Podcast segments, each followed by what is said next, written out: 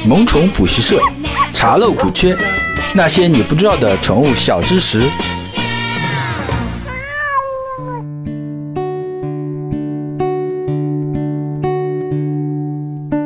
Hello，各位好，这里是萌宠补习社，我是万万两。我们每一期都会和你聊聊和宠物相关的知识。啊，一年一度的 New Summer 已经开始了，你有没有报名参加 New Summer 的活动吗？我就报名了二十五号上海露营的活动。那如果把时下流行的露营和宠物结合一下，那是种什么体验呢？其实啊，对于狗狗来说，特别是大型犬，在野外露营也是种远离城市喧嚣的放松方式，同时啊，还能加强人和狗之间的亲密度。所以啊，今天我们就来和你聊一聊带宠物去露营。那露营带上自己的小宠物，是不是就快乐加倍了呢？白天你的帐篷边有个小宠物。回头率一定是百分之一百，晚上还可以抱着狗子取暖，当然快乐是快乐了，虚荣心也满足了。但是啊，还有几点是需要注意的。首先啊，是出发前你要询问目的地是否可以携带狗狗入场，并不是所有的营地都可以携带狗的。至于猫嘛，不让带狗了，你也不要尝试猫了。其次啊，就是要准备好宠物的基本用品，就是把家里那些常用的宠物装备直接带着，常见的有牵引绳。航空箱、随行杯、捡屎袋、毯子，还有狗粮啊！因为户外比较热，中暑是很有可能的，最好还是带一个狗用急救箱。最后，隔尿垫也带一个吧。有条件晚上想抱着狗子睡的，可以配一个项圈灯。最好啊，还是准备一个 Air Tag，绑在狗狗的项圈上啊，防止走丢不见找不到。既然提到过夜，那就要让狗子提前习惯帐篷。你可以在家让狗子待在帐篷里玩。提前习惯下这个密闭的空间，之后啊，就是开着你的车，带着你心爱的宠物，还有新买的露营装备，出发去营地。那到了营地，接下来我们再说说你到营地需要注意些什么。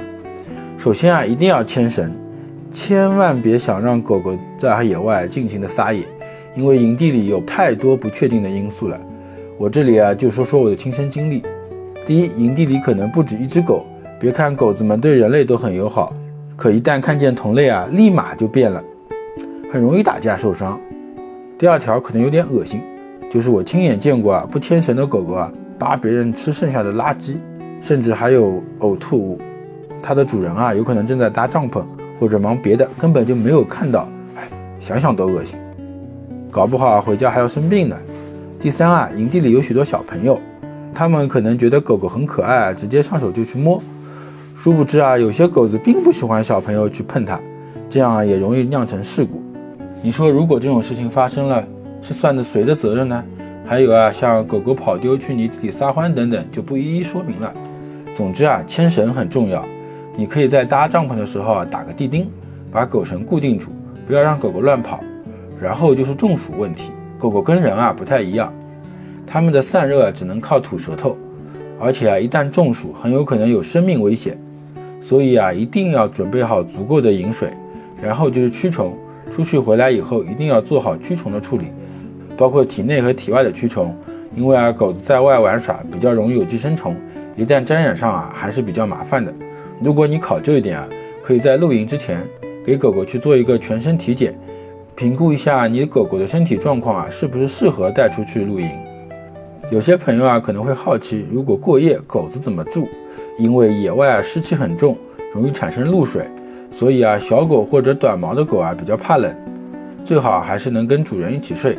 大一点的像阿拉斯加啊金毛之类的，你可以买一个大点的帐篷，留一块区域给他们。那这里就可以选择一下 New Life 的两室一厅隧道帐篷了。如果你是小型犬啊，也可以选购一下专门为小型犬准备的帐篷，直接放在你的帐篷里也是可以的。那还有一个问题啊，就是有可能啊，不是你一个人带狗。前面也说了，营地啊不可能只有一只狗。如果在营地遇到别的狗狗，我们需要注意些什么呢？首先啊，大狗跟小狗是要分开的，也就是啊，你在扎营的时候要观察一下周围的环境。如果有大狗出现，可以的话尽量远离，毕竟我们也看到过太多大狗咬伤小狗的案例了。接着就是两只或多只体型差不多的狗初次见面的时候需要注意的。如果见面的时候啊，只是互相闻一闻，那就没有什么事。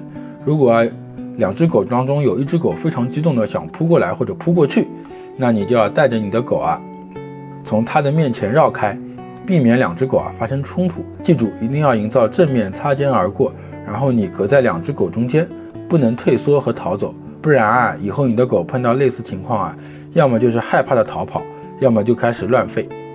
啊，因为你带着它逃跑，它会感觉这是一件很可怕的事情。当然，这里还是要强调一下牵引绳，在这种狗狗众多的情况下，一定要注意正确使用牵引绳。在这里啊，教大家一个正确的牵引方式。首先啊，狗狗先要在我们身体的一侧。当我们看到对方狗的时候啊，如果你家的狗想冲上去，或者对方的狗啊想冲上来，你可以用身体去挡住，然后呢，正面保持一定安全距离再走过去。这里牵引绳一定要短。举个例子，你的狗啊在你的左侧，你可以右手来拿牵引绳，同时啊左手拉住牵引绳靠近狗狗脖子上方的地方啊来控制长短，以便更好控制你的狗狗。狗随行的时候啊牵引绳一定要短，要和我们并排走，因为只有这样啊你才能更方便的去操控它，避免发生更多的冲突。这边扩展一下，如果你碰到和类似这样的情况，就是两只狗见面互相有一些激动的话。你多按照这个方式走几次，让它正面面对，然后擦肩而过。你走远了，狗就安静了。多来几次啊，它以后就知道了。碰到这种情况呢，它是要服从你的安排。最后啊，还是要强调，在野外狗狗会变得非常活泼，能量消耗啊也非常大。所以大家一定要记得啊，多带食物和淡水，确保狗狗能及时补充到水分和能量，避免中暑。而且啊，我们要及时的检查和关心狗狗的状态。是否脱水或者中暑？切记啊，不要让狗狗在不干净的水源里饮水，以免拉肚子。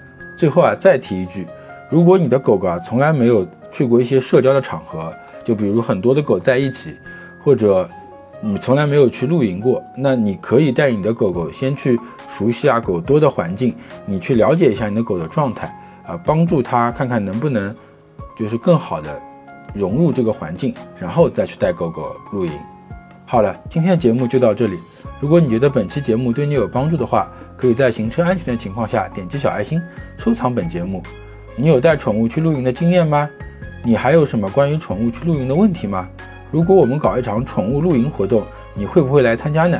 不妨在未来 APP 搜索“萌宠补习社”，把你的问题告诉我，说不定我会找到你，让你成为我们下一期的主角哦。我是万万两，我们下期再见。